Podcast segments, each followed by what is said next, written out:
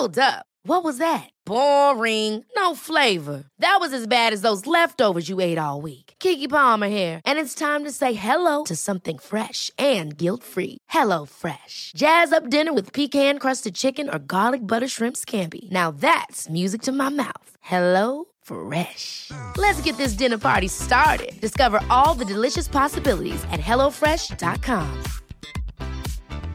Hey, it's Danny Pellegrino from Everything Iconic. Ready to upgrade your style game without blowing your budget? Check out Quince. They've got all the good stuff shirts and polos, activewear, and fine leather goods, all at 50 to 80% less than other high end brands. And the best part? They're all about safe, ethical, and responsible manufacturing. Get that luxury vibe without the luxury price tag. Hit up quince.com slash upgrade for free shipping and 365 day returns on your next order. That's quince.com slash upgrade. Cool fact a crocodile can't stick out its tongue. Also, you can get health insurance for a month or just under a year in some states. United Healthcare short term insurance plans, underwritten by Golden Rule Insurance Company, offer flexible, budget friendly coverage for you. Learn more at uh1.com.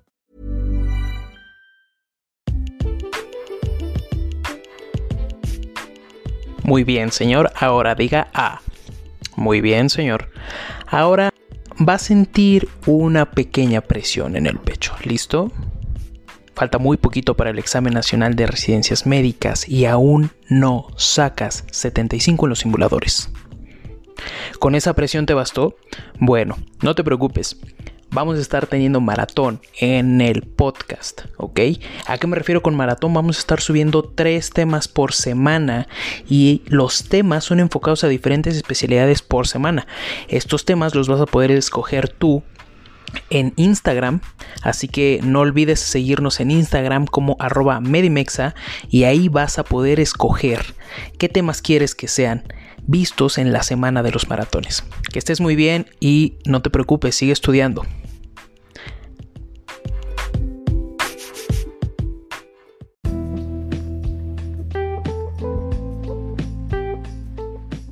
En este caso temas que ambos consideramos importantes, que serían las urgencias oftalmológicas y otros dos que vamos a abordar más adelante. Ella es la doctora Itzel, es oftalmóloga y nos contactó para poder estar colaborando en este caso en el podcast. Doctora Itzel, ¿cómo está? Buenas tardes. Hola, ¿qué tal? Buenas tardes. Muy bien, muchas gracias y pues con mucho gusto transmitiendo estos mensajes útiles para que les vaya mejor en el ENARM. Muchísimas gracias, doctora. De verdad valoro mucho el interés que, tuvo usted al acercarse con, conmigo para poder colaborar en este aspecto. Y me gustaría, este, aparte de agradecerle, empezar con una pregunta. No sé qué, qué consejo le pudiera dar a los médicos que van eh, rumbo al Nacional de Residencias Médicas. Puede ser eh, personal, puede ser algún consejo académico o de cómo poder prepararse mejor, eh, ya faltando poquitos meses, escasos tres meses aproximadamente. Sí, pues primero que nada decirles que ahorita que faltan tres meses es importante que continúen estudiando, ¿no? Que continúen repasando, manteniendo sus horarios, siendo muy ordenados, y pues ya cuando se vaya acercando el tiempo únicamente repasar algunas cosas o detalles importantes y yo diría dos semanas antes del ENARM descansar. La verdad es que sí es algo que genera bastante estrés, evidentemente hay muchas cosas en juego y vale la pena que lleguemos tranquilos, que lleguemos ahora sí que seguros con todo lo que hayamos podido haber estudiado. Y pues eso sería mi consejo. Ahorita seguir estudiando y dos semanas antes descansar totalmente. Perfecto. Ok, doctora. Oiga, otra cosita aparte, antes de abordar eh, como tal urgencias oftalmológicas. Sabemos que oftalmología es de las especialidades que más tienen puntaje, o sea, en, que más se les pide puntaje. Entre ellas, otorrino, ahí se están peleando, ¿no? Y en algunos casos cirugía. Eh, ¿Cómo se puede preparar un médico general para alcanzar un puntaje a este, a este nivel? Un puntaje para tirarle a oftalmo, un puntaje para tirarle a otorrino. Pues afortunadamente de entrada hay tiempo suficiente para prepararse, ¿no? Y eso es algo bien importante. Afortunadamente hay muchos cursos ahorita que te dan como un repaso generalizado de todo y eso te ayuda a empaparte de muchas cosas de las subespecialidades que al, al final de cuentas, si estudias bien, si lees de las guías de la práctica clínica, la verdad es que no tiene por qué irnos mal y sacar un mal puntaje.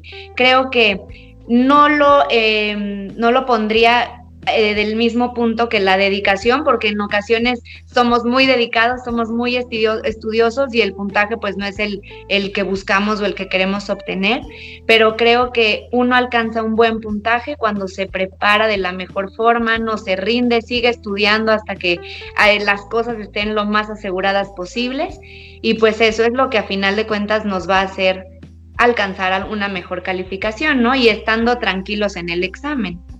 Perfecto, claro, sí, tiene, tiene toda la razón en ese aspecto. Este, y bueno, ya entrando un poquito a las urgencias oftalmológicas, vamos a abordar algunos puntos claves en donde usted nos va a estar ayudando en este caso. Y para empezar, eh, ¿cuáles son o cuáles se consideran las urgencias a nivel oftalmología importantes para ustedes? Pues primero que nada llamamos urgencias a todo aquello que evidentemente necesita una atención inmediata para evitar que haya alguna repercusión sobre la cantidad de visión. Entonces, podemos tener urgencias que incluyen, por ejemplo, algún accidente o quemadura, ya sea por ácidos, por álcalis, algún cuerpo extraño o algún trauma, ya sea contuso o penetrante y urgencias, por ejemplo, que disminuyan la cantidad de visión, como pudiera ser un desprendimiento de retina, que también es considerado una urgencia oftalmológica. Entonces, prácticamente podríamos decirlo que estos serían los más importantes. Evidentemente, nuevamente, cuando haya una disminución súbita de agudeza visual, eso siempre va a ser considerado una urgencia, pero principalmente pudieran ser estos cuatro. Ok, doctora, perfecto. Eh, ¿Le gustaría empezar tal vez por quemaduras de ácido? Eh, no sé, ¿qué le parece? Sí, perfecto, muy bien. Pues eh, este tipo de quemaduras son bastante comunes y esto es secundario a que principalmente no hay protección a nivel ocular en el momento en el que hay algún trabajo y no hay esta conciencia y hábito de proteger nuestros ojos. Para fines generales, las quemaduras eh, pueden presentarse principalmente en hombres en edad reproductiva y eh, pueden ser tanto quemaduras por ácidos como por álcalis. Las quemaduras por álcalis son las más peligrosas y esto es porque son las que más rápido pueden dañar las estructuras oculares. Por ejemplo, alguna sustancia que es álcali es la sosa cáustica que es bastante utilizada y lo que va a provocar esta quemadura por álcali es necrosis por licuefacción. Y esto vale la pena mencionarlo porque puede ser algo bastante preguntable ya que los ácidos producen licuefacción de las proteínas. Entonces, al provocar esta necrosis es mucho más rápido el daño, es más irreversible y van a provocar quemaduras tanto en el párpado como en la conjuntiva, como en la córnea. Entonces, vale la pena que sepamos primero primero que nada saber qué fue el agente causal y posteriormente tratarle de darle tratamiento. Hablando de estas quemaduras o de estas urgencias, los dos se van a tratar exactamente igual, pero vale la pena que siempre interroguemos si fue por álcali o por ácido. Hablando, por ejemplo, de los ácidos, es muy común que tengamos eh, líquido de las gasolinas, ¿no? Que es, es bastante frecuente. Y como les decía, produce coagulación de las proteínas. Hay una clasificación hablando de las quemaduras eh, por ácidos o por álcalis, que es la clasificación de Roper Hall, que para lo que nos va a servir es para establecer tanto daño como pronóstico visual, así como el tratamiento. Entonces, para un caso clínico, esto puede ser muy importante que lo tengamos en mente porque nos va a ayudar como a organizar tanto el tratamiento como el manejo. Esta escala se clasifica del 1 al 4 y nuevamente nos va a dar pronóstico. Me voy a fijar en dos cosas principalmente y esto es en cómo está mi limbo, ya que de aquí depende si hay o no isquemia del limbo y cómo está mi córnea.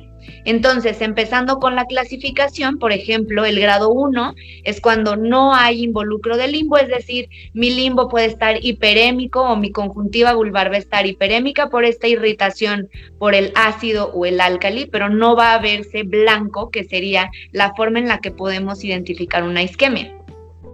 El grado 2 es cuando hay menos del 33% de isquemia, hablando de involucro de limbo. El grado 3 es del 33 al 50% y el grado 4 es más del 50%. Entonces, vale la pena que esto, en realidad los porcentajes son muy sencillos, vale la pena saberlos y recordarlos porque nos van a ayudar a poder dar un tratamiento. Dependiendo del tratamiento, em, vamos a ir agregando medicamentos. Es decir, cuando estamos ante un grado 1, lo más importante va a ser agregar un antibiótico, que en este caso funciona mejor cuando utilizamos ungüentos. Los indicados, por ejemplo, es la eritromicina. Podemos ocupar acetato de prednisolona, ya que es un buen antiinflamatorio que penetra a cámara anterior, y utilizar gotas de lubricante, de preferencia sin conservadores. El último paso sería un medicamento que produzca cicloplegia para que de cierta forma reduzcamos el dolor por esta quemadura. Entonces, para fines prácticos, un grado 1 lo vamos a tratar de esta manera. Ahorita voy a explicar un poco de qué hacer en el momento agudo. Cuando tenemos una quemadura que sea por grado 2, vamos a hacer el mismo tratamiento, ¿no? El acetato de prednisolona, el antibiótico, el lubricante, eh, pero podemos utilizar, por ejemplo, la vitamina C o la doxiciclina vía oral para que esto nos ayude a que la córnea se regenere mucho más rápido y sea más seguro, por así decirlo, para nuestro ojo este proceso de cicatrización. Cuando hablamos ya de un grado 3 o de un grado 4, pues ya el tratamiento casi siempre es quirúrgico y podemos utilizar tanto membrana amniótica como trasplante de células de limbo o bien incluso trasplantes corneales. Entonces, esto es importante, vale la pena mencionarlo, saber que se clasifican las quemaduras y que dependiendo del grado va a ser mi pronóstico y mi tratamiento. Y ahora viene lo más importante, en mi opinión, acerca de estas quemaduras de momento agudo y es qué tenemos que hacer. Lo primero que hay que hacer es irrigar con abundante agua. Es importante saber que el líquido ideal es la solución Hartmann. Podemos utilizar solución inyectable o bien agua purificada si es que por alguna razón no llegamos a tener esto en casa. Y lo que hay que hacer es lavar el ojo en toda su anatomía, es decir, tanto en fondos de saco como pidiéndole al paciente que mueva el ojo de un lado al otro para verdaderamente hacer un barrido de este, de este material que está produciendo la quemadura. Es importante que este aseo no se haga a presión y que se haga al menos durante 15 minutos para intentar verdaderamente limpiar aquello que haya caído al ojo. Vale la pena mencionar que no debemos ni de frotar el ojo, ni de parcharlo, que es algo que en ocasiones uno hace de manera frecuente antes de llegar al oftalmólogo. Y no poner gotas de lubricante hasta que no podamos estadificar qué grado de quemadura tiene nuestro paciente. Y el tratamiento, al final de cuentas, porque en algunas preguntas del ENARM es, ¿qué haces si tratas o refieres? Lo que pueden hacer es tratar de, de manera inicial con irrigación con esta solución Hartmann y en segundo lugar referir al oftalmólogo, ya que va a ser algo que no va a ser sencillo, evidentemente que se maneje en un primer contacto y necesita a un médico especialista. ¿Qué me puede pasar si yo tengo una quemadura corneal? Que es lo que sigue, ¿no? ¿Cómo le va a ir a mi paciente? ¿En qué me tengo que fijar? Como les comentaba, va a haber quemaduras tanto del párpado como de la conjuntiva, como de la córnea. Y esto es hablando en la parte anterior del ojo. Podemos tener traumas o quemaduras importantes que evidentemente lleguen un poco más profundo, ¿no? Entonces, en ocasiones puede haber simblefaron, que es que el párpado se pegue a la conjuntiva, puede haber leucomas, que son cicatrices corneales que tienen una repercusión sobre la cantidad de visión, y también puede haber cambios en la presión intraocular, tanto a la alta como a la baja, y provocar glaucomas secundarios. Entonces, las quemaduras se consideran una urgencia oftalmológica y básicamente esto es lo que hay que hacer, irrigar, clasificar y tratar. Dependiendo de eso, va a ser el pronóstico de cada paciente.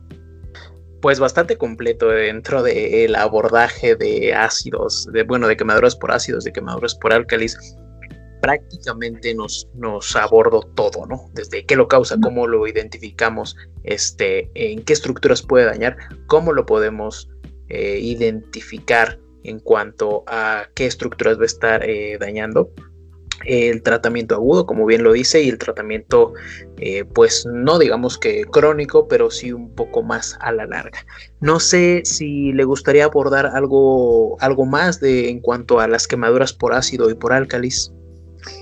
Eh, pues no, de esto me parece que, que, ahora sí, como dices, traté de resumirlo todo para que, para que quedara. Me parece que con esto sería como lo más general con lo que pueden ustedes contestar algún caso clínico del ENARM y que lo pueden hacer de buena forma, así como tratarlo si les llega a pasar en su servicio social o ya cuando sean médicos especialistas que esta es la forma correcta en la que hay que tratar cualquier tipo de accidente oftalmológico de este tipo.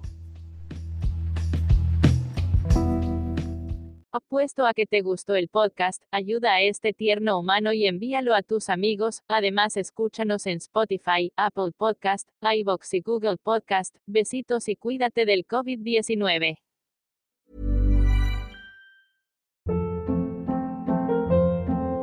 Hold up. What was that? Boring. No flavor. That was as bad as those leftovers you ate all week. Kiki Palmer here, and it's time to say hello to something fresh and guilt-free. Hello Fresh. Jazz up dinner with pecan-crusted chicken or garlic butter shrimp scampi. Now that's music to my mouth. Hello Fresh. Let's get this dinner party started. Discover all the delicious possibilities at hellofresh.com.